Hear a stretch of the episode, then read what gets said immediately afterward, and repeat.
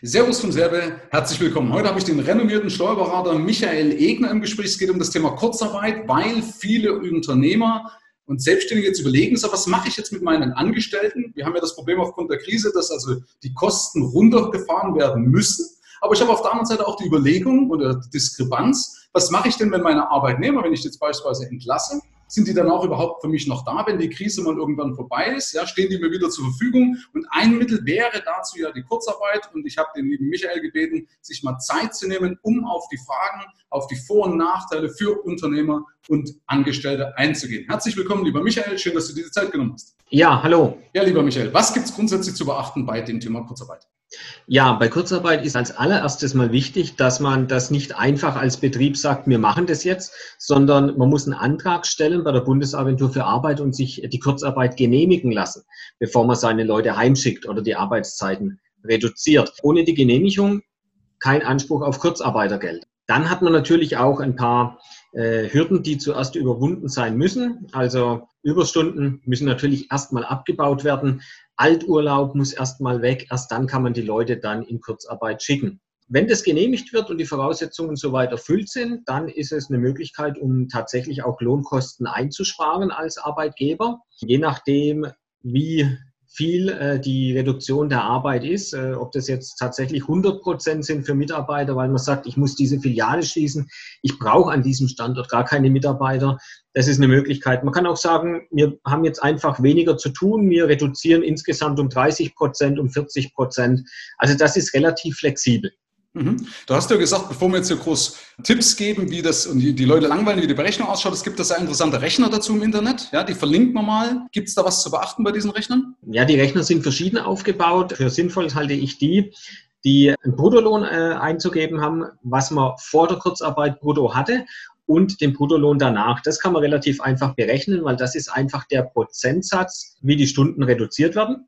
Mhm. Also beispielsweise 3000 Euro brutto in Vollzeit jetzt 50 Prozent, macht 1500 Euro brutto.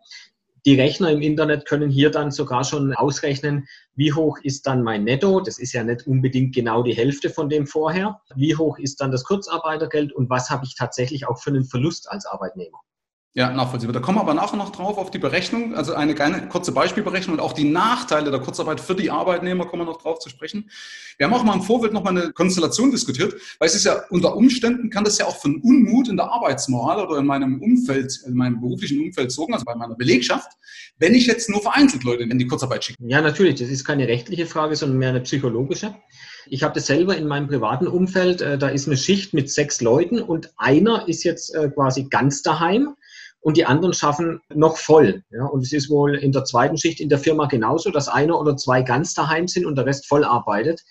Muss man natürlich überlegen, ob man als Chef äh, erklären will, ja, warum bleibst du daheim und der Rest nicht? Ja, ähm, verliert man vielleicht auch die Motivation von dem Mitarbeiter. Da könnte es natürlich sinnvoller sein zu sagen, wir reduzieren alle um 20 Prozent, damit es einfach gleichmäßig ist. Das hat vor allen Dingen auch den Vorteil der Überlegung, also wie gesagt, wenn ich jetzt alle gleichmäßig reduziere, dass ich also einen gewissen solidarischen Aspekt drin habe, aber auch ja nicht Gefahr laufe, dass ich zum Beispiel jetzt, wenn einer nochmal wegen Quarantäne isoliert werden muss, also ich habe jetzt praktisch mich entschieden für eine Stammmannschaft und jetzt einer von dieser Stammmannschaft würde jetzt nochmal wegen Kontakt zu einem Covid-19-Patienten plötzlich in Quarantäne geschickt werden und steht damit damit nicht mehr zur Verfügung. Genau, also man kann ja auch dann in verschiedene Schichten aufteilen. Da gibt es ja viele Möglichkeiten. Also das Gute ist, dass das Ganze relativ flexibel gehandhabt werden kann. Ja, was meinst du mit den Schichten da noch einen kurzen Tipp? kriegt man jetzt schon mit, teilweise bei Banken oder auch bei Behörden. Ähm, die eine Hälfte schafft am einen Tag, die andere Hälfte schafft am nächsten Tag, dass die gar keinen Kontakt mehr zueinander haben. Ähm, also die sind im Prinzip dann ja alle auf 50 Prozent runter reduziert, auch teilweise. Und äh, jeder schafft nur noch jeden zweiten Tag. Fällt eine Abteilung aus, dann ist halt die Hälfte der Abteilung weg äh, in Quarantäne und der Rest kann am nächsten Tag aber wieder arbeiten und kann dann natürlich sagen, jetzt übernehmen wir wieder die Arbeitszeit auch voll, damit einfach äh, ja dann zumindest flächendeckend gesehen die Hälfte noch, noch arbeitet.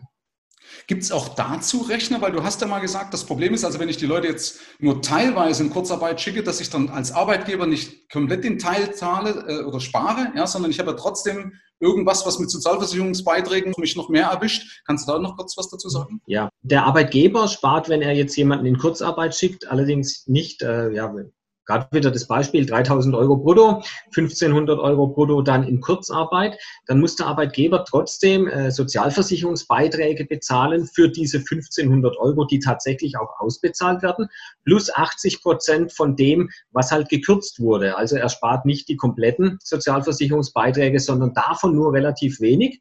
Mhm. Den Bruttolohn spart er natürlich ein, aber es ist nicht so, dass es sich bei einer Kurzarbeit mit 50 Prozent komplett halbiert, die Lohnkosten.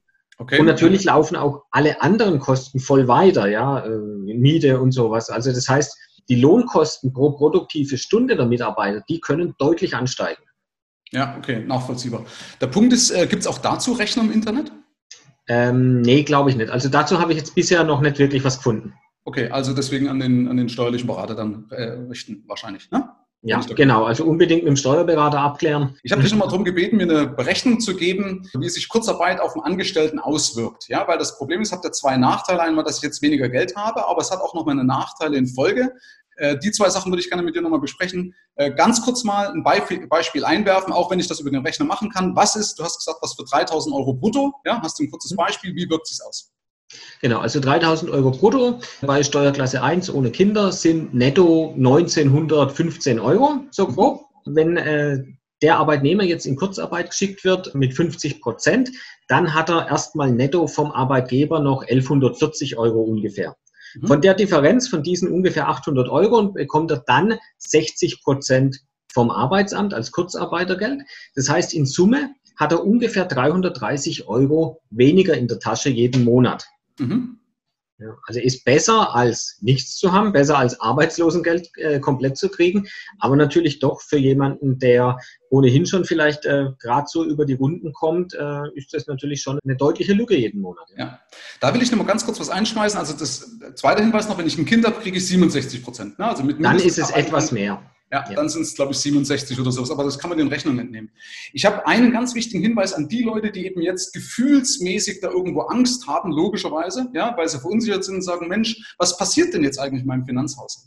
Und ich gebe die Empfehlung, sich die Zahlen konkret zu machen, weil in der Regel ist das so, ich habe ein Gefühl, aber am besten ist, wenn ich aus dem Gefühl Fakten mache. Das heißt, ich liste mir jetzt im Endeffekt meine Ausgaben auf, so wie ich es ja eh schon immer empfohlen habe, und ersetze die Einnahmenseite jetzt durch das schlimmste Szenario, also dass beispielsweise meinetwegen beide auf Kurzarbeit wären. Ja, also nach dem Tipp, was du gesagt hast aus dem Rechner, dann einfach mein normales Gehalt ohne zum Beispiel Zuschläge, die ich normalerweise hätte oder ohne Urlaubsgeld und so weiter einfach ersetzen, weil das ist ja der schlimmste Fall, durch mein Kurzarbeitergeld, weil dann sehe ich ja auf einen Blick, wie sich mein Haushalt verhält, ja, und ich sehe im Endeffekt, auf was ich jetzt oder wo ich vielleicht sparen kann oder wo ich sparen muss, weil ich sehe, hey, eigentlich, also es gibt ja zwei Szenarien, dass ich sage, hey, eigentlich ist alles gut, ja, dass die Leute sagen, Mensch, es steht ja gar nicht so schlimm da, wir haben zwar 350 Euro Minus, ja, aber dann fahren wir halt unsere Sparverträge ein bisschen runter, aber wir können ganz normal weiter essen und alles ist gut.